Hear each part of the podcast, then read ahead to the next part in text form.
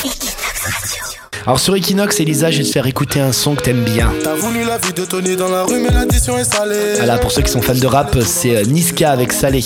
Oui, et à Barcelone aussi, l'addition peut être salée. Selon une étude de l'Institut du voyage et du tourisme situé à Londres, la capitale catalane serait la troisième ville où les touristes dépenseraient le plus. Alors au total, 17 villes ont été analysées.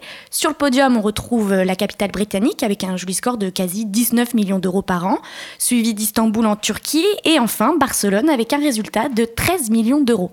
Alors un peu plus loin du classement, on retrouve Paris et enfin Madrid à la, à la 13e place. Alors pourquoi ça ne dépense pas d'argent à Madrid? Qu'est-ce qui se passe? Ah, Peut-être qu'ils sont fatigués. Bah, Il travaille trop et voilà, là, Niska, le rappeur, ne va pas à Madrid apparemment, il va Non. juste à Barcelone. Bah oui, alors Barcelone, troisième ville la plus dépensière, c'est pas très étonnant. Euh, les tentations sont nombreuses, les bons restaurants, euh, les boutiques sur le passage des Gracia ou encore une belle chambre au, au W Hotel. Et Barcelone, c'est aussi la folie nocturne, hein, l'alcool pas cher coule à flot et le week-end peut vite finir en banqueroute. Mais comme dit le dicton, plaie d'argent n'est pas mortel. Equinox.